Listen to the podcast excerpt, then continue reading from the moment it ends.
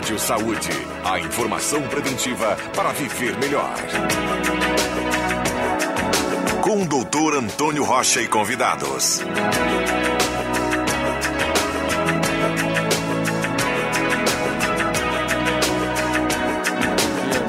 Rádio Gazeta, estamos começando mais um Rádio Saúde, agora 9 horas e 1 minuto em Santa Cruz do Sul, temperatura de 10 horas e 6 décimos. Uh, 10 graus e 6 décimos. Uh, então, hoje nós estamos aqui uh, e vamos abordar um assunto que é bastante interessante e pertinente, afinal de contas, nós estamos nesse mês, o mês amarelo, onde nós vamos falar com a doutora Luciana Brosina de Leon, ela é médica gastroenterologista e vamos abordar todo o aparelho digestivo aqui e tentar, nesse período de uma hora, uh, saber um pouco mais né, das informações que são pertinentes e, e falar sobre o, o, tema, então, desse mês. Pode se apresentar um pouquinho para a gente, doutora? Bom dia a todos. Gostaria de agradecer o convite para estar aqui hoje. Uh, estou à disposição para qualquer dúvida, perguntas e podemos conversar sobre assuntos pertinentes aos ouvintes. Muito obrigado, doutora. Lembrando que os nossos ouvintes podem mandar perguntas através do WhatsApp 9912-9914. Esse é o Rádio Saúde. Nós montamos esse programa para que vocês participem e construam ele a cada dia conosco são nossos uh, apoiadores e o patrocinador é a Hudson. O Centro Radiológico Hudson, há mais de 30 anos, cuida da nossa família, como, uh, como uh, cuida da sua família, como ela cuida da família de todos os Santa Cruzenses e o nosso compromisso é o seu diagnóstico. Então, os telefones é 2109 5151. E temos também o Laboratório Santa Cruz, há 25 anos, uma referência em exames clínicos. Faça seus exames no Laboratório Santa Cruz. GB Investimentos, investir é um ato transformador. A GB Investimentos é, existe para que você tenha liberdade de investir como quiser e ele é um, um filiado à XP Investimentos. Então, uh, doutora Luciana, a gente pode conversar um pouquinho, porque uma das coisas que tem surgido muito é a questão de intolerância alimentar. As pessoas têm percebido cada vez mais frequente algo que no passado parecia que não existia, né? Uhum. Como é essas questões da intolerância alimentar, doutora? Bom, na verdade, as intolerâncias alimentares, elas têm ficado mais frequentes. Uma, porque os pacientes já sabem um pouco sobre isso. A gente tem mais método diagnóstico, a gente está conhecendo mais sobre as intolerâncias. O que acontece também é que com a a agricultura se modificando, os transgênicos, né? A gente, na verdade, está consumindo alimentos diferentes do que eram anteriormente. Então, tem estudos que mostram que o trigo de hoje não é quase nada parecido com o trigo antigo, né? No, do, do início, pela questão toda das modificações uh, transgênicas, enfim. Então, o que a gente tem de intolerância mais comum é a intolerância à lactose. Uh, porque, na verdade, o nosso organismo ele pensa, não preciso ter mais enzima depois de dois anos de idade. Então, uhum. a gente nasce com uma quantidade de enzimas e a gente não consegue repor essas enzimas depois, porque elas não vão se multiplicar. Porque, na verdade, o ser humano não vai precisar mais de leite, né? Uhum. Então, depois de uma época. Então, a gente vai tem uma, uma degradação natural dessas enzimas e a gente não consegue refazer. A questão da intolerância ao glúten também está super em voga. Uhum. Na verdade, a gente sabe, pelo que eu falei antes, né, que, a, que o glúten tem se modificado, então muitas pessoas estão ficando intolerantes. E a doença celíaca, que é uma doença autoimune, ou seja, a pessoa nasce com anticorpos, que faz com que ela não consiga a, ah, degradar o glúten de forma adequada. Essa doença é um pouco mais grave, porque a pessoa não pode comer glúten, não é uma escolha, né? Uhum. Uh, porque isso vai causar prejuízos a ela bem uh, significativos. E o glúten ele é encontrado uh, em quais alimentos, doutora? Principalmente farinha de trigo, cevada, centeio, né? Então esses, mas a principal aí eu acho que é a farinha de trigo tão presente nas nossas mesas. É, ela está presente em, praticamente em quase quase tudo. quase tudo. E o que que a gente poderia, uh, quais são os, uh, como é que a gente pode dizer, quais são os sintomas que as pessoas que têm essa intolerância e ainda não sabem poderiam começar a suspeitar e daqui a pouco te procurar, procurar os colegas uhum. que também atuam dentro da tua especialidade? Uhum. Geralmente as intolerâncias alimentares, elas podem dar dor abdominal, estufamento, gases. Muitos pacientes podem se queixar de dor de cabeça, uhum. uh, ao contrário do que se pensava, intolerância à lactose também pode dar constipação, pode ter algumas pessoas que ficam com alergia de pele. Então, é uma gama né, de sintomas. A doença celíaca, geralmente os pacientes podem começar com sintomas mais jovens, né? A principal idade é entre 15 e 30 anos de idade. E geralmente os quadros são de dor abdominal mais intensa, uh, diarreia mais importante, né? Uhum. Então, a doença celíaca realmente é uma doença que, que é um pouco mais uh, grave, assim. Porém, se sabe também que muitos pacientes são assintomáticos, né? Não tem sintomas nenhum uhum. e vão descobrir só por algum exame específico. E quais seriam esses exames? Qual a, a e, que momento a pessoa deveria procurar para talvez tirar a dúvida ou até mesmo para verificar se existe alguma um grau de intolerância alimentar?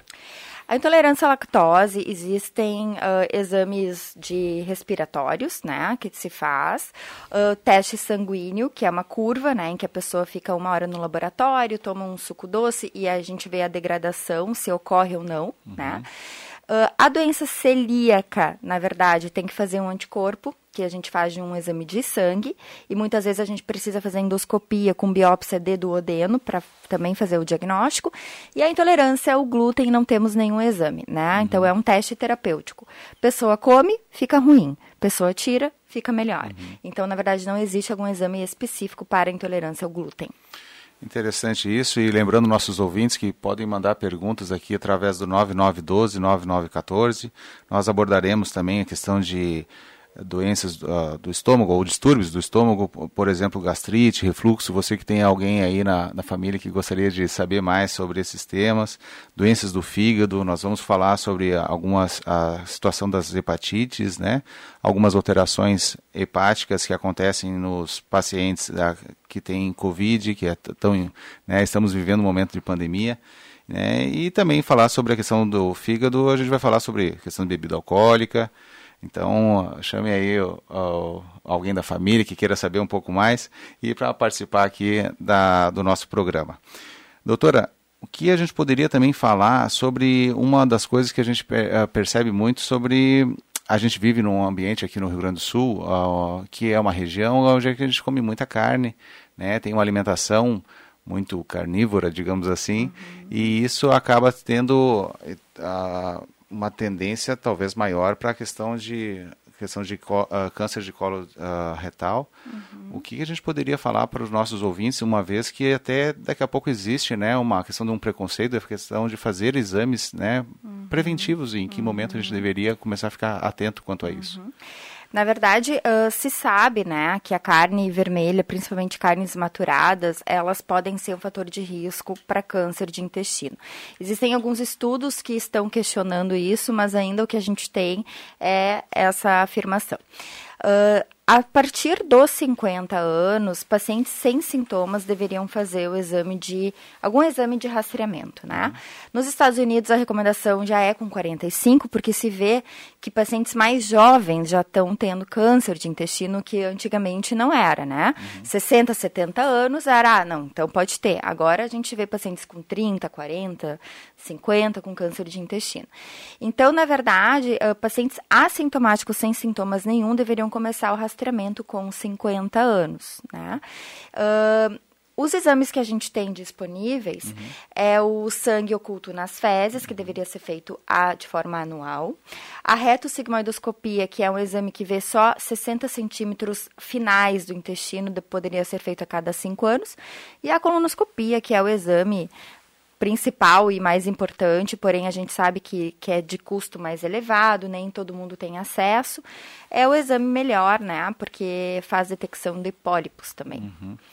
É, e existe a questão, às vezes as pessoas têm um pouco de receio pela questão do preparo quanto a uhum. isso, né? Que ele se faz de fato necessário claro. para justamente ter uma, a, a, como é que é, ser mais uh, adequado à questão uhum. do exame também Como seria esse preparo e como a gente pode desmistificar um pouquinho nesse sentido? Poderia falar para gente? É, na verdade, uh, o preparo ele pode ser de três, dois, um dia, depende muito do preparo de cada profissional. O paciente tem que entender que o preparo é importante para a gente conseguir detectar lesões, pólipos, porque se há fezes dentro do intestino, a gente não vai conseguir ver, uhum. vai perder muita coisa. Então esse preparo é ruim, né? Eu uhum. entendo, a gente uhum. todo mundo sabe, não é nada agradável, mas ele é de extrema importância. Uhum. Então tem uma alimentação específica para esse dia, porque não pode ter resíduos. Uhum. Porque se tem resíduo de fibra de frutas ou resíduo de carne, a gente acaba prejudicando muito nosso, a nossa visualização do exame. É, isso é, importante, né, doutora? Porque já que a pessoa está passando, se submetendo a esse exame, que ele seja de fato confiável, adequado e que o profissional que está lá, ele encontre o que é necessário encontrar se houver né, alguma lesão lá. Exatamente. Porque de nada adianta fazer um preparo mal feito e ainda atrapalhar todo, todo o empenho de vocês num procedimento, né, que a gente sabe que tem a questão da, do procedimento envolve uma, uma sedação, uhum. né? Então são situações que o paciente se coloca né, à disposição da, da equipe médica para ser investigado, mas ele precisa fazer a parte dele também, horas antes, a questão daquele dia também. Então, quais são os fatores de, de proteção? Como a gente consegue proteger nosso intestino, já que pode ser uma preocupação também dos nossos ouvintes, como a gente protege? É, na verdade, principalmente, né, o que a gente recomenda, que pacientes tabagistas, então, cessem o uso de, de tabaco, né, de cigarro, uso de bebida de álcool também é considerado fator de risco.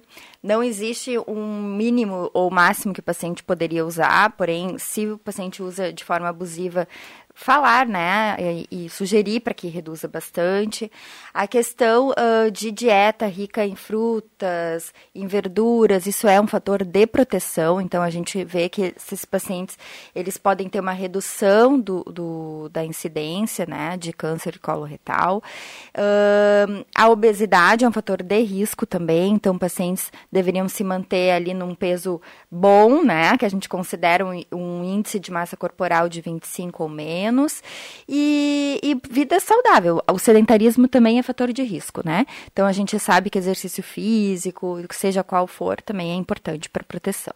Algumas pessoas relatam também a questão de constipação também, né? E acabam daqui a pouco ou usando alguma medicação para aliviar um pouco nesse sentido, mas eh, acabam se descuidando na questão da ingestão de água, né? Que a gente vê e a questão do de como é a necessidade de da pessoa também fazer atividade física, caminha, caminhada uh, alguma atividade né, abdominal, exercício mesmo, né? Exatamente. Que a gente possa fazer isso. O que, que tu tens visto daqui a pouco no teu dia a dia, no consultório, assim, de queixas dos pacientes uh, quanto a isso? Uh, existe uma uma tendência maior para as mulheres, para os homens quanto a isso? É, na verdade a gente vê mais mulheres se queixando e eu acredito que também elas procurem mais os médicos, né? Então ela, a gente acaba vendo mais porque a procura é maior. O que a gente viu também é que durante a pandemia os pacientes pararam de fazer exercício físico. Uhum. Então muitos pacientes que estavam bem da questão intestinal acabaram se descontrolando porque não pararam de caminhar, pararam de ir para academia, né? Que a gente entende a questão questão social. Mas isso a gente também teve uma. uma viu isso, né? Os pacientes em casa acabavam comendo menos saudável, uhum. né? Então, uh, faziam comidas mais gordurosas, isso também a gente viu uma piora de sintomas de qualquer Uh, natureza do trato uhum. digestivo, né? E, e a água, como tu falaste, isso é muito importante, porque o paciente às vezes fala, ah, eu como um monte de mamão, eu como um monte de fibras e não consigo. O que eu falo sempre é assim: a única coisa que tu tá fazendo é formando um bolo de fezes maior. Uhum. E isso não quer dizer que as fezes vão ficar mais amolecidas, né? Uhum. Então a água é super, super importante, como tu mesmo falou. Exato. Sabe que, ah, como a gente vive uma. uma a gente está aqui no momento uma, uma conversa assim, é apenas a que eu vejo na minha área. Eu sou cirurgião dentista, né? uhum. né? Para o nosso querido ouvinte que ainda não sabe, é, sou apaixonado pelo rádio, estou aqui por vocês, mas para realizar esse momento tão importante de trazer informação sobre a questão da saúde. E eu vi os pacientes, uh, durante esse período de Covid, a gente se deparou com o aumento da incidência de cáries em dentes uhum. posteriores. Claro, aí da onde vem isso? Ficam mais em casa, mudam a rotina, não saem de manhã, né, escovam os dentes e saem, eles ficam em casa, escovam os dentes, mas daqui a pouco beliscam logo mais. É interessante a gente ver o quanto isso acaba Exatamente. mudando a vida de todos nós. Ah, amigos ouvintes, ah, são 9 horas e 15 minutos, nós vamos para o nosso intervalo comercial, logo mais voltamos. Mandem as perguntas para o 9912-9914, logo mais voltamos.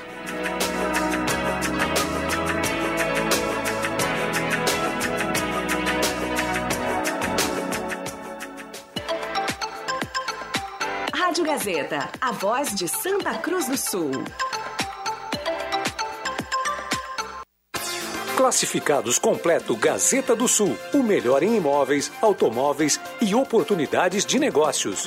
Agora também no digital. Acesse gas.com.br e confira os melhores produtos da cidade. Gazeta do Sul. Quem tem, sabe mais.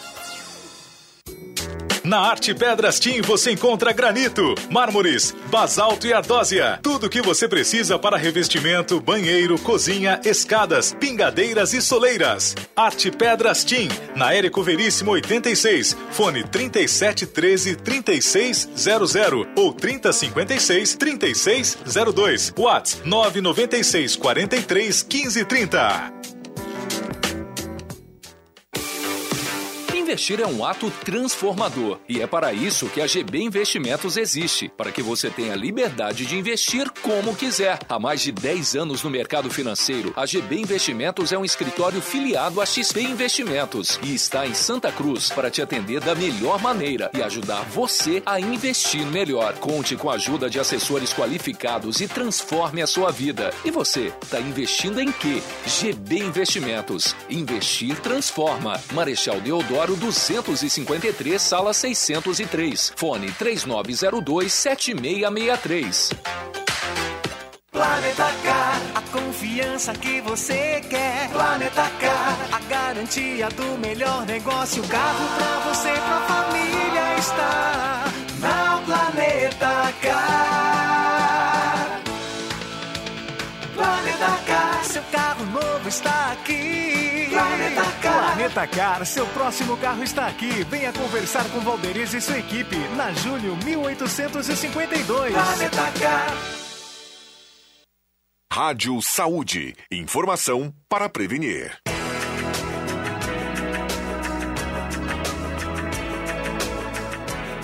Voltamos então com o nosso Rádio Saúde, são 9 horas e 18 minutos em Santa Cruz do Sul, 11 graus a temperatura. E temos aqui os nossos patrocinadores, a Hudson é a nossa patrocinadora, que está conosco nesse, nesse projeto. Ela cuida da saúde do Santa Cruzense há 34 anos, com comprometimento e excelência que ultrapassa gerações. Pensou em exame de imagem, pensou o Hudson. Temos também o Laboratório Santa Cruz como apoiador. Ele há 25 anos, é a referência em exames clínicos em Santa Cruz do Sul e região. Ligue para 3715-8402. A GB Investimentos. Uh, investir é um ato transformador. A GB Investimentos é uma afiliada da XP Investimentos e ela existe para auxiliar no investimento da sua família e do seu patrimônio. Então, doutora, a gente estava aqui conversando, estava pensando um pouquinho, uma, uma questão importante que às vezes os pacientes, uh, as pessoas relatam, né, que hoje em dia aparece mais câncer, antigamente não tinham as pessoas, as pessoas não tinham câncer, e às vezes eu me pergunto quantos, quantas situações de câncer no passado existiu e não foi diagnosticado. Hoje em dia se diagnostica porque se procura e porque tem meios de diagnóstico disso. A gente sabe que uh, não tinha câncer, mas as pessoas morriam de o famoso nó nas tripas, uhum. assim, uma coisa que era uhum. os antigos falavam, uhum. fulano lá, não sei, mas morreu, eu, uhum. claro, né? E várias outras situações, as é. pessoas, né? O tal de é, ficava daqui a pouco bloqueado. Tem uma situação assim que estava crescendo, tendo uma dificuldade e não, não, não diagnosticava. Mas a, a função também desse exame uh, para ver a questão do câncer não é só isso também, tem algumas outras situações que a gente estava conversando aqui no horário do, no momento do intervalo, doutora, uh, ouvintes, que a doutora estava comentando comigo a necessidade da gente fazer investigações também, porque temos outras coisas que às vezes podem estar escondidas. Pode falar para a gente, por favor? É, exato. Na verdade, às vezes, quando eu falo sobre fazer o exame de colonoscopia, os pacientes, mas eu não estou sentindo nada, não tenho sangramento, não estou emagrecendo, não tenho dor. Na verdade, a gente tem que entender que o exame de colonoscopia ele não é só para ver se o paciente está com câncer ou não. Claro que ele também serve para isso. Mas ele também vai fazer o diagnóstico de pólipos. Uhum. E os pólipos ah, do tipo adenomas, 70% dos cânceres de intestino eram pólipos tipos de adenomas, momento. né? Então, a retirada desses pólipos, eles reduzem a chance de câncer de intestino. Tem estudos que mostram até uma redução de 60%. Isso eu, eu acho muito importante, porque é um dos únicos exames na medicina que previne câncer, né? A gente tem muitos que fazem a, a questão de, de diagnóstico precoce, mas prevenção mesmo, a gente não tem muitos. E a coluna é uma delas, né? A gente conseguindo retirar esses pólipos, a gente tem uma redução de câncer, né, de incidência. Começam a chegar mais algumas perguntas aqui, e aí vem uma pergunta de uma ouvinte que, aproveitando já que a gente estava falando por um exame que vai por um caminho, a gente eu, eu quer saber de um outro exame que vai por cima, digamos assim, uhum. que é quando que é indicado fazer endoscopia? É, a endoscopia, ela não serve tanto para exame de rastreio. A gente não tem assim, ah, a partir de tantos anos tem que fazer endoscopia. A gente faz em pacientes que têm sintomas, dor abdominal, ou muita azia, ou emagrecimento, sangramento, dificuldade de passar o alimento no esôfago, né, que a gente chama de disfagia, então, ah, não estou conseguindo mais engolir, esse, a endoscopia serve para isso. Pacientes com história na família de câncer de estômago, a gente também tem recomendação que faça, mas não precisa ser a cada ano, a cada dois anos. Então, a, o exame de endoscopia, ele ainda não tem uma obrigação obrigação né, de uh, fazer como exame de rastreamento. A gente faz como exame diagnóstico. Interessante isso e começa a surgir justamente como a gente já previsto que esse tema acaba surgindo mais perguntas aqui. E a gente tem uma pergunta do nosso uh, ouvinte Sérgio. Ele pergunta aqui: pergunto sobre divertículos no intestino. Qual exame identifica isso? E qual uh, o recurso saudável para o tratamento? Ou talvez uh, o que ele imagina aqui, qual, como pro, se proteger daqui a pouco dessa uhum. situação de diverticulite uhum. ou algo assim? Uhum. Divertículos, na verdade, eles podem ser vistos, né? Numa, por exemplo, uma tomografia, tomografia de abdômen, ela fala, olha, tem divertículos. A própria colonoscopia também, né? Ela vê os divertículos. Divertículo é como se fosse um saquinho, assim, um furinho para fora do intestino. Claro que não é um furo, né? É um, é um buraquinho, como se fosse. E uma cavidade, exatamente. E que isso muitas vezes se forma pelo, pelo enfraquecimento da parede muscular do intestino. Então, é muito comum pacientes com mais idade ou pacientes constipados, né, terem isso. Então, um fator de proteção para isso é a dieta rica em fibras, né, por exemplo, para manter um hábito uh, intestinal regular. Então, a gente sabe que esses pacientes que têm divertículos deveriam manter as fezes né, mais amolecidas para conseguirem sair, não de forma de diarreia, né, mas não melhorarem a constipação para melhorar uh, a questão de formação de divertículos. Os divertículos não viram câncer, a gente não precisa tirar, a gente não faz cirurgia em pacientes que não têm sintomas, né? A chamada diverticulite é quando um deles inflama, né? uhum. né? Então, geralmente tem dor, febre, calafrios, né? Ou quando rompe um vasinho dentro deles, que aí pode dar sangramento por baixo, né? Então, uhum. uh, uh, sangramento nas, nas fezes, fezes né? uhum. né? E mas a maioria dos pacientes são assintomáticos, só vão descobrir o divertículo por algum exame de imagem, seja ele tomografia ou colonoscopia. É interessante, chega aqui mais uma pergunta. A nossa ouvinte, a Marli Severo, ela diz: Fiz cirurgia bariátrica, desde então não consigo comer, uh, comer carne. E outra pergunta: tive hérnia e refluxo. Que foi tirada na cirurgia, agora, estou novamente com os mesmos sintomas.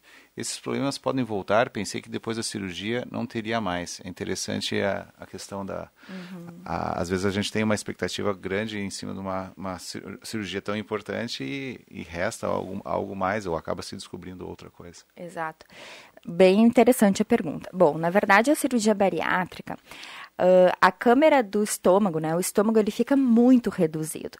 Dependendo da cirurgia, ele pode ficar com 5 centímetros, 6 centímetros. É muito pouquinho. Faz no dedo, assim, quanto é 5 centímetros. Nossa, então, muitas vezes a redução fica para ali. A carne vermelha é um dos alimentos que ela mais demora para ser digerida, né? Ser, ir embora, assim, do estômago. Então, às vezes demora 4 horas. Então, é uma uma queixa comum desses pacientes, porque a câmara do estômago fica muito pouquinho, então ela logo enche, né? E a carne para ir embora, ela demora mais tempo. A questão da azia e da hérnia, a hérnia geralmente é corrigida, só que a, a azia, a gente sabe que não é só, ah, tenho hérnia, tenho azia. Tem pacientes que têm azia, refluxo e não tem hérnia, e o contrário também é verdadeiro. Tem pacientes que têm hérnia e não têm azia. Então, a questão da azia pode voltar, porque não é muitas vezes só melhorando a hérnia que o uhum. paciente vai ficar sem sintomas, né? E a cirurgia da hérnia a gente não faz em todo mundo justamente por isso, porque às vezes tem uma resposta de algum tempo e os sintomas muitas vezes retornam, porque é o ácido que volta, né? É o alimento que pode voltar e dá os sintomas, né? Então, a, a cirurgia bariátrica realmente tem uma redução muito importante da câmara do estômago e tem que ser assim, porque uhum. o paciente está fazendo para, para isso, isso, né? né? Mas tem esses efeitos adversos, assim, da cirurgia e uma delas é a intolerância a alimentos mais gordurosos, às vezes as carnes vermelhas ou alimentos que demoram, ou até refrigerante, água com gás, porque diz distende, né? Uhum. O estômago e aí o paciente já fica se sentindo ruim. É, e afinal de contas, essa é, é, a função, né, da, justamente dessa, dessa cirurgia.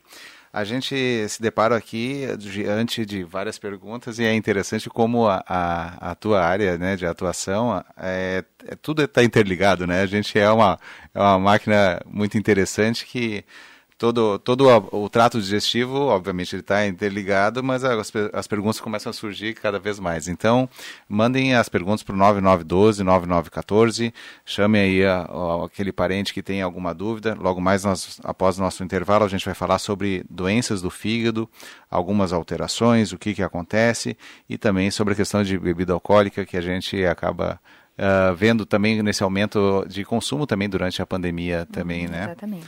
E a, a surge também, logo mais a gente vai voltar com mais perguntas, mas que a gente poderia falar, surgiu aqui mais uma, que para a gente pegar sobre a questão da constipação, uhum. a nossa a ouvinte Lisete, ela usa uh, fibras, ela procura fazer uso de fibras, uso do uh, psyllium, Psyllium. Uhum. Psyllium, isso, isso. Uh, para questão para tentar ajudar na questão da constipação.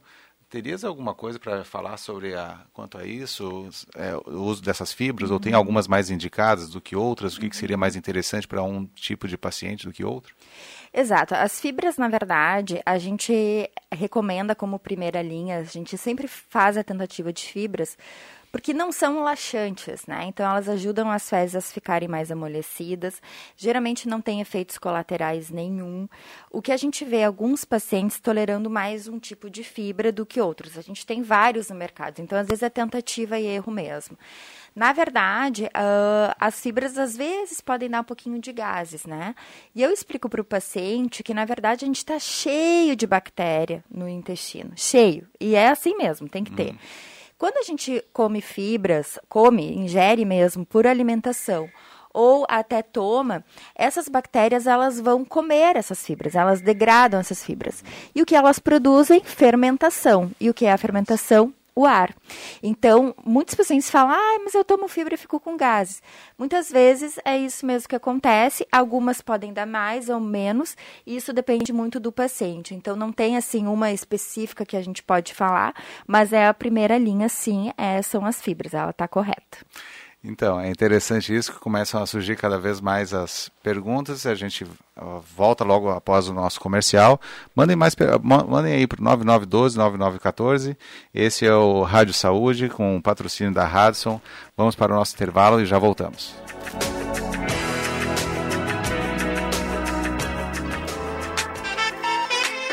Rádio Gazeta, a grande audiência do interior do Rio Grande. Restaurante Thomas, com todos os protocolos de saúde. Agora com a volta do tradicional buffet por quilo ou livre. Sua referência gastronômica na 28 de setembro. Antigo Landsfater, também congelados e viandas. Anote os telefones para encomendas: 3715 3133 ou no celular 99662 7849. Com a Rezer Seguros, a vida da sua família é muito mais tranquila. O seguro de vida te ajuda a planejar e conquistar um futuro mais leve, sem comprometer o seu presente. É cuidado e proteção para todos os momentos por um valor que cabe no seu bolso. Fale com a especialista. Fale com a Rezer Seguros. Ligue 3713 3068 ou acesse rezerseguros.com.br.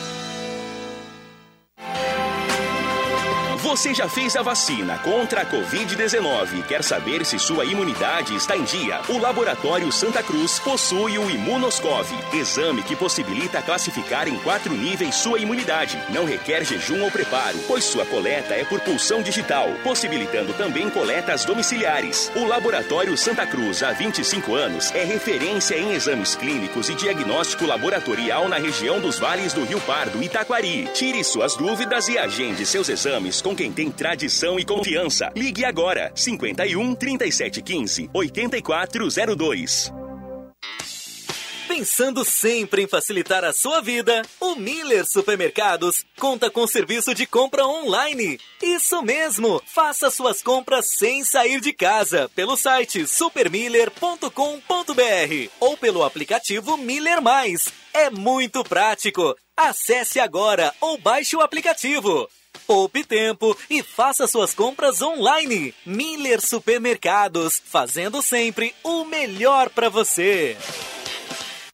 Rádio Saúde, um consultório médico ao vivo. Participe!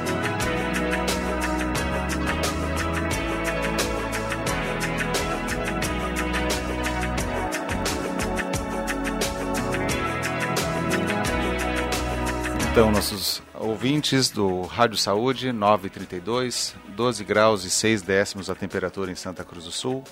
Voltamos então com o nosso Rádio Saúde, que ele tem o apoio do Laboratório Santa Cruz. O Laboratório Santa Cruz, há 25 anos, uma referência em exames clínicos.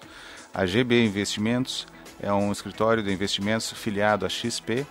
E o telefone é 3902 27663. E temos a nossa patrocinadora, a Hudson, que é uma, uma uh, um centro radiológico que ultrapassa gerações e cuida da saúde de Santa Cruz do Sul e região. Pensou em exame de imagem, pensou o Hudson. Doutora Luciana, a gente está uh, aqui recebendo várias perguntas e justamente pessoas, ouvintes, né, interessados em saber um pouco mais sobre a questão da tua área de atuação, né, que é médica gastroenterologista, quem está iniciando agora a nos ouvir, pode mandar perguntas para o 9912-9914. E aqui a gente uh, recebeu uma pergunta, a gente lembrando que a doutora ela é atende dos, uh, cuida dos adultos e existe uma especialidade né do, uh, dos pediatras que cuidam da parte gastrointestinal das crianças e adolescentes. Mas aqui a gente como a gente combinou eu, eu passei para ti essa pergunta aqui. Uhum que é importante porque pode atender várias pessoas que têm os seus, né, seus filhos que têm alguma dificuldade. Então, nossa ouvinte Solange diz aqui: tem um filho de 9 anos que tem muita dificuldade de ir aos pés. Vai só uma vez por semana e é quando toma remédio ou uma fibra para induzir a ida ao banheiro. O que fazer para melhorar essa situação, essa ida, frequência, melhorar isso? É, como tu falaste, a gente tem uma outra especialidade, né, que é de criança, que é a gastropediatra. Então, assim, a gente trata mais adulto. Porém, uh, como eu falei, a o, a criança pode não evacuar por um trânsito dela mais lento mesmo, ou pode ter algum problema, né? Então, alguma intolerância à lactose, ou alguns vermes, né? Eu sempre, eu sou uma vidrada em remédio para vermes, eu, eu dou para os meus pacientes anual, eu tomo, eu acho que são muito importantes, porque às vezes a gente tem verme nem sabe que tem. Então, e vermífugo em criança também eu acho bem importante. A gente não precisa fazer seis, seis meses, né, todo o tempo, mas eu acho que é importante porque a gente sabe que criança muitas vezes come coisas que não deve ou de uma forma menos higienizada. Uh, as fibras, elas podem, às vezes, ser constipantes, justamente na, como eu falei antes, porque muitas vezes, se não toma água junto, elas vão formar só mais fezes dentro do uhum. intestino. E essas fezes, às vezes, demoram mais tempo para conseguir sair. Então, uh, existem outros né, remedinhos que a gente pode usar, coisas mais naturais. Eu nunca recomendo laxantes, né, uhum. né? Tipo cena, o meio da prado, por quê? Porque eles vão destruindo o plexo uh, nervoso do intestino. Então, as contrações do intestino que ajudam a fazer com que as fezes saiam, elas vão perdendo essa, essa, essa naturalidade, naturalidade. Então, isso aí por um tempo melhora e os pacientes que usam anos, né, uhum. vão ficar pior da constipação. Então, eu nunca recomendo isso. Mas eu recomendo sim que procure uma gastropediatra, né, para ajudar a tirar dúvidas e fazer um melhor tratamento e investigação. Surge aqui mais uma pergunta de uma ouvinte, doutora, que é, sinto minha barriga muito estufada e com frequência. O que pode ser? Como devo proceder? Ela não se identifica aqui, mas é gênero feminino, é, talvez tenha uma incidência maior em homens, mulheres do que homens. Como é que funciona isso? É, na verdade, uh, esses sintomas de estufamento depois que come é uma das principais queixas que os pacientes nos procuram. Na verdade, a gente tem vários uh, porquês, né, de o paciente se sentir assim. Uh, como eu falei, né, o remédio para vermes eu acho super importante, porque giardia é um verme que às vezes pode dar gases, pode dar estufamento, pode dar dor e é um verme, né? Então a uhum. gente muitas vezes trata. A gastrite pode dar também essa sensação de estufamento. Então, dependendo, a gente faz ou um teste terapêutico ou vê se há necessidade de fazer endoscopia. Muitas vezes não há necessidade, dependendo da idade ou outros sintomas. Pode ser intolerância à lactose, pode ser intolerância ao glúten, pode ser doença celíaca. Então, na verdade, não tem uma resposta única para isso, né? Uhum. Se incomoda o paciente, e pode não ser nada, que a uhum. gente chama de dispepsia funcional. Então, se é uma coisa que incomoda uh, a pessoa, né, uhum. uh, tem que procurar um especialista para fazer uma investigação e tentar descobrir o porquê. Até Uh, seguem, uh, seguimos aqui recebendo mais perguntas. Nós vamos falar ainda sobre o fígado. Chamem o, o, algum parente que queira saber um pouco mais. Mande suas perguntas para 9912 9914. Informa aqui a doutora que somos um sucesso aqui porque recebemos várias, vários elogios. Aqui o Machado, ali do bairro Goiás a Maristela também, um grande abraço para eles, estão nos ouvindo e a Lisete também agradecendo as informações que a gente está oferecendo. aproveitando que a gente falou um pouquinho sobre gastrite agora nessa última resposta, como é que são a questão da, do uso das, das medicações, tem os omeprazóis, né, que a gente acabou não falando, e está muito em voga algumas dúvidas que as pessoas acabam tendo. Pode falar um pouquinho para a gente? Isso, na verdade, os pacientes agora, eles estão com temor de usar o omeprazol, pantoprazol, Uh, por quê? Porque se, se falou né, em algum momento que eles poderiam dar demência, né, então a, a piorar o Alzheimer ou começar a dar Alzheimer em alguns pacientes, câncer de estômago. E, na verdade, o estudo que falou isso é um estudo muito mal feito, muito tendencioso. Né? A gente, uh, na verdade, vê que é um estudo que, quer, que quis causar uma polêmica. Agora, como eu sempre falo, né? O omeprazol, ele é um remédio. Ele não é uma água, né? Uhum. Então, muitas vezes os pacientes tomam como, ah, não, eu tomo porque há 15 anos atrás eu tive uma úlcera, eu tomo porque o vizinho me dá, eu tomo porque tá lá que meu marido toma. E não é assim, né? O omeprazol e os seus familiares, eles têm que ser usados se houver necessidade. Casos específicos, né? Então a gente não pode tomar só porque a gente quer. Agora, o que a gente sabe, né, é que são remédios seguros, eles existem no mercado há anos.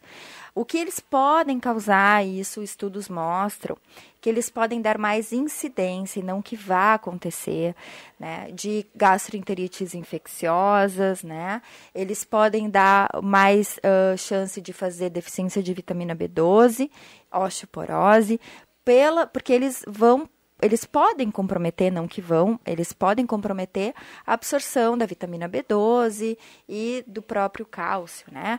Então, uh, são essas coisas que a gente tem que orientar o paciente.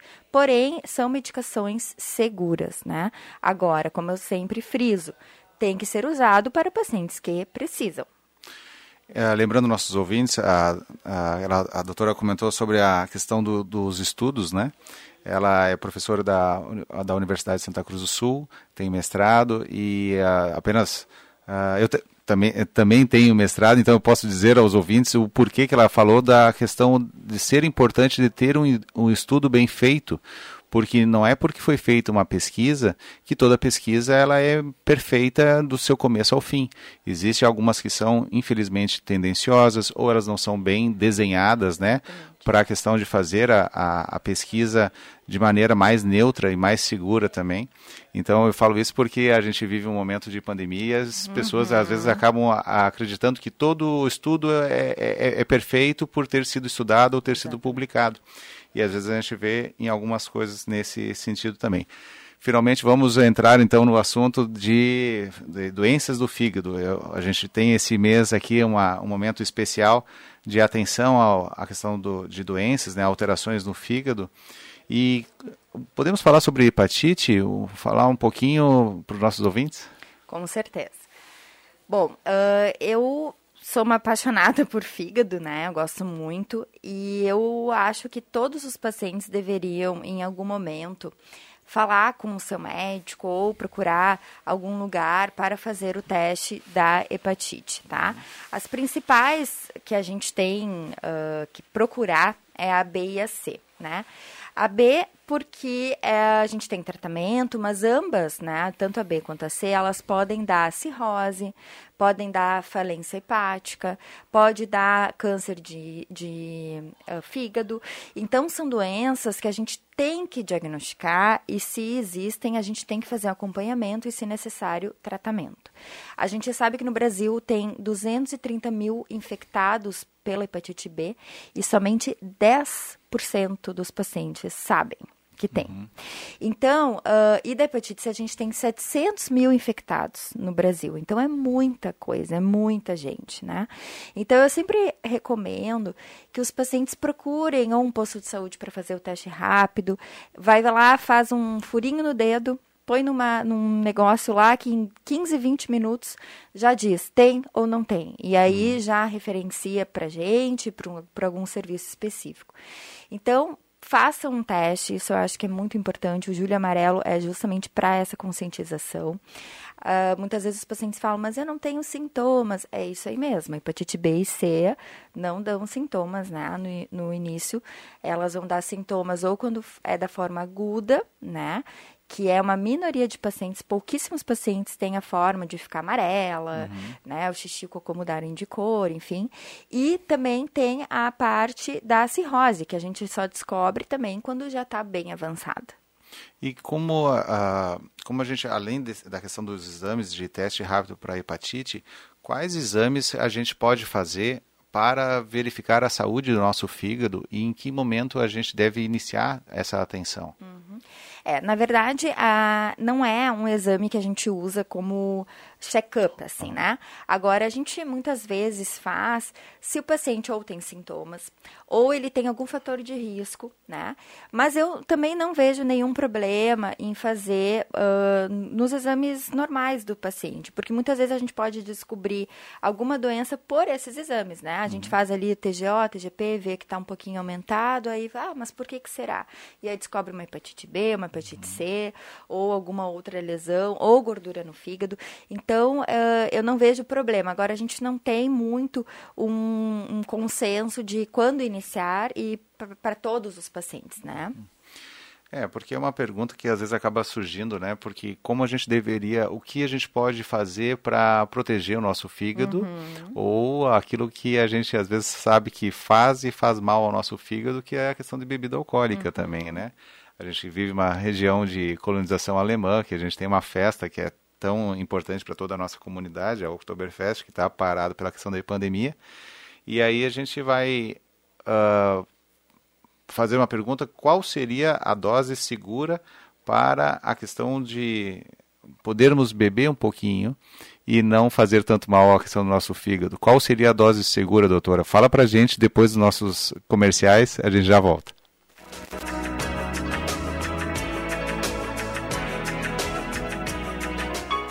Que brinquedo legal e original é em Ednet Presentes você já sabe. Agora é hora de ver como funciona o polvo das emoções, o animalzinho que fica alegre ou triste. Tem mais a coruja, o cachorrinho, o gatinho e outros bichinhos, todos no ritmo da sua emoção. E mais, a sensação Pop It o brinquedo anti-estresse para adultos e crianças. Escolha na loja ou em casa pelo WhatsApp 99951546 no Face ou no Instagram. A entrega é direta e imediata. Escolha o paraíso das crianças e leve o brinquedo que emociona. Ednet Presentes, Floriano 580, porque criança quer ganhar é brinquedo. O Centro Radiológico Radson, há 34 anos, cuida da saúde das famílias de Santa Cruz e região com comprometimento e excelência que ultrapassa gerações. Pensou em exame de imagem? Pensou Radson. Ressonância magnética? É no Radson. Tomografia computadorizada? Lembrou Radson. Ecografia, mamografia e densitometria? É claro que é no Radson. Radson, seu diagnóstico. Nosso compromisso. Ligue 2109-5151 e WhatsApp 996492360. Centro Radiológico Hudson. Há mais de 30 anos, a nossa família cuida da sua. Pense Trânsito. Atitude legal no trânsito vai além do que está na cartilha de regras e sinais para condutores e pedestres. No vai e vem, a toda hora, o transporte irregular é um convite ao risco. Lembre-se, você é um agente do trânsito onde estiver e sua segurança depende da sua atitude. Na rua, no volante, na carona ou na poltrona. Ande legal. Viaje em segurança com o transporte irregular. Pense Trânsito, uma campanha da Gazeta. Apoio Viação União Santa Cruz, unindo pessoas e sonhos. Rádio Saúde. Informação para prevenir.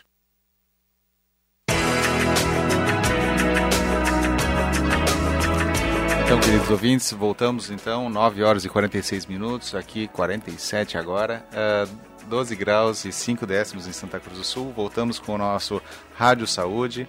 Ele é patrocinado pela Radson, Centro Radiológico Radson, há mais de 30 anos. A nossa família cuida da sua. Temos o apoio também do Laboratório Santa Cruz. O Laboratório Santa Cruz é referência em exames clínicos há mais de 25 anos em Santa Cruz do Sul. E a GB Investimentos é apoiadora também do programa. Ela é filiada a XP Investimentos. O telefone é 3902 7663.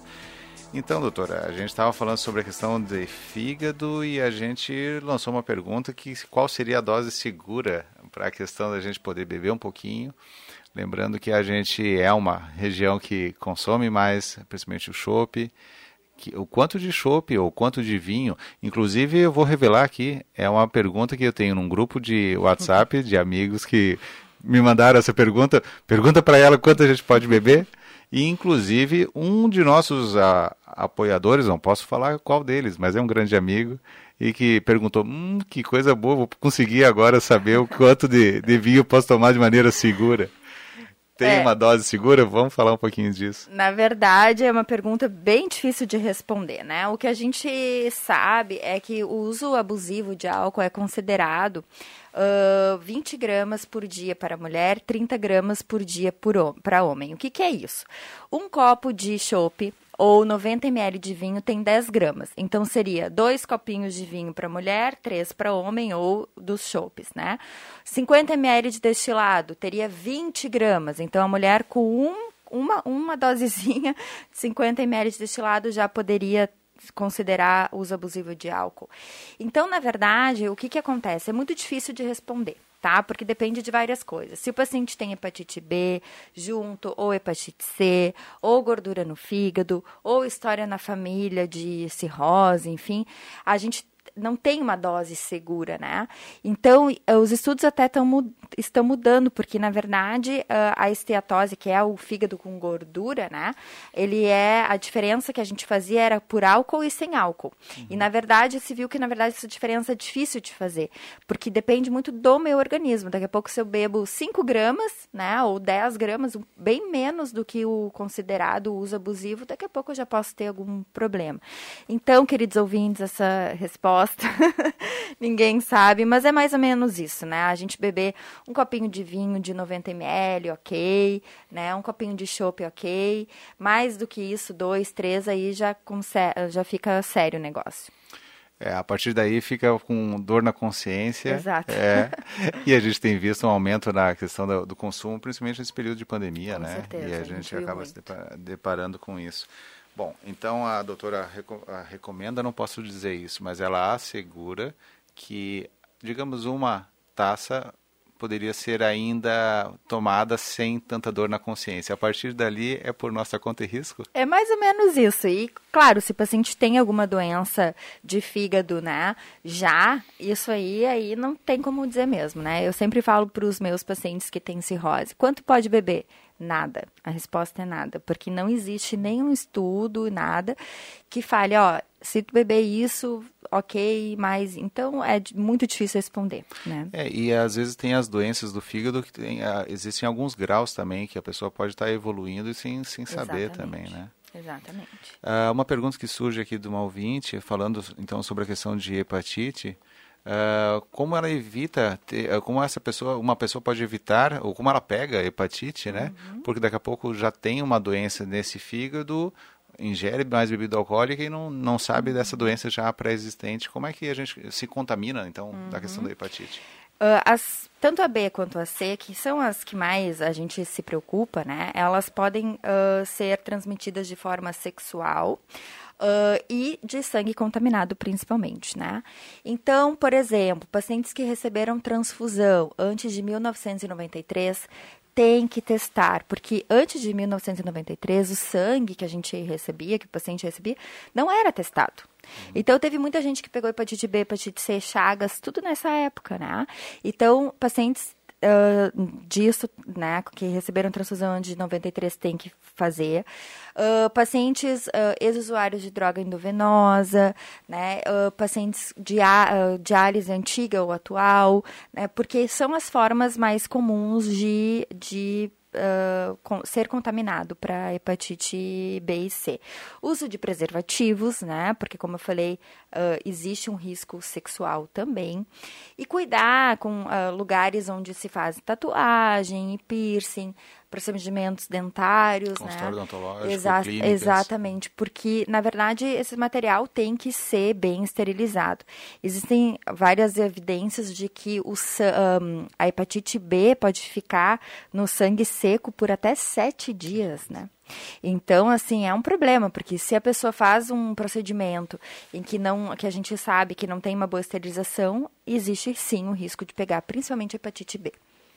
Pois é, então é um dos maiores medos né, de qualquer profissional da área da saúde contaminar alguém e é importante a gente ter uma, um ambiente mais limpo, adequado e também contar sempre que a gente tem uma vigilância sanitária também, que inclusive o, todos os consultórios devem ser fiscalizados né, e visitados. Eu tenho o meu consultório que é, é, frequentemente visitado e é, na parte do, da odontologia é exigido que a gente tenha, obviamente, além da, da questão da autoclave, diferente do passado, que existia estufa para a esterilização, uhum.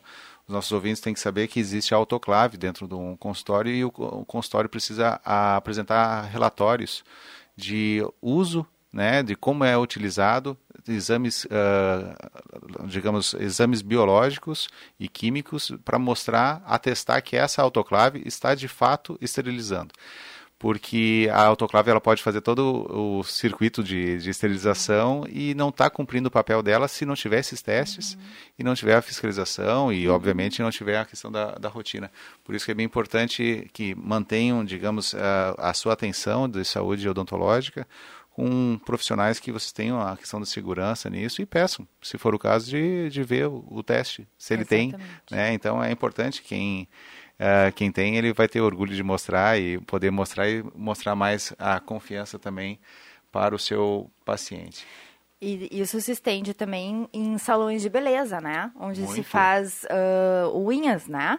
Os alicates, eles não podem ser posto, postos em estufas. Estufas, às vezes, é comidinha para bactéria e fungo, né? Eles adoram, às vezes, o quentinho tem que ter autoclave, né? É o autoclave que vai matar os é. vírus é. e bactérias e fungos, enfim. O que eu, o que eu já vi, às vezes, e, e já ouvi relato de, de pacientes, né? De pessoas, mulheres, que, uh, com quem eu conversei, não, mas onde eu faço lá, eles têm uma estufinha, tem uma luz que, que, é, que mata, coisa. Não existe isso, não, não funciona dessa, dessa forma, né? E é importante que tenha autoclave. Aqui a gente recebe uma pergunta de, do Paulo, que mora lá no Bom Jesus, e ele diz que ele já tem ele tem esofagite já fez tratamento mas não não se sentiu né tão tratado tão resolvido o problema. Uh, como é que pode falar um pouquinho o que que é esofagite? O que pode ser essa situação? Esofagite é um diagnóstico que a gente faz por endoscopia né? E a principal causa né, da esofagite é o refluxo. Então, existem vários níveis de esofagite, né? A gente classifica na endoscopia se é grave, leve, e o tratamento, o tempo de tratamento depende muito disso. Agora, claro, um paciente que tem refluxo a longo prazo, muitas vezes vai precisar ficar usando o omeprazol ou familiar ou algum deles para mais tempo, justamente para não ter uh, esofagite, né? Então, não são todos os pacientes que têm refluxo que vão ter que ficar usando para a vida inteira o, o, inibidor de bomba de próton, que é o omeprazol, enfim, mas talvez seja o caso do Paulo, né? Isso vai, mas todo caso é individualizado. Importante aproveitar aqui essa, essa pergunta. O Marcos também pergunta: Bom dia, a betaína faz bem para a digestão? Tem alguma contraindicação? O que, que seria essa? Na verdade, assim, a gente não tem uh, estudos, né, que mostram uh, um benefício da betaína. Porém, alguns pacientes, né, a gente também tem muita coisa que está na moda, né, e, e, a gente vai ter que ver mais a longo prazo mesmo o qual vai ser a resposta. Contraindicação, na verdade, não tem, mas alguns pacientes podem ter alguns efeitos colaterais, né, e em vez de melhorarem a questão da digestão, podem ficar com intolerâncias até gástricas. Doutora, é uma satisfação tê-la aqui hoje. Lembrando nossos ouvintes que nós vamos para o Portal Gás fazer uma, um pequeno programa com mais algumas perguntas e uma conversa, um bate-papo. E agradecer a tua presença aqui. Muito obrigada pelo convite. Espero ter esclarecido algumas dúvidas e estou à disposição. É uma satisfação, lembrando que uh, o nosso programa Rádio Saúde ele é construído pelo nosso ouvinte e para o nosso ouvinte. A gente busca responder as perguntas aqui. A gente tem, dessa vez, uh, recebemos muitas perguntas, algumas não conseguimos cumprir, mas uh, fica o convite para um próximo, uma próxima oportunidade de retornar. Tá certo? Muito obrigada. E lembrando que nós teremos no, no na próxima semana uh, o Dr. Rafael Abade, ele é cirurgião bariátrico. Nossa, nossa, nosso tema para a próxima semana será sobre obesidade e cirurgia bariátrica. É um tema tão interessante que, afinal de contas, o sobrepeso e a obesidade é cada vez mais visto na nossa sociedade. Um grande, um grande abraço a todos, um bom sábado aos nossos queridos ouvintes encerrando agora. Um bom final de semana para todos, um abençoado final de semana.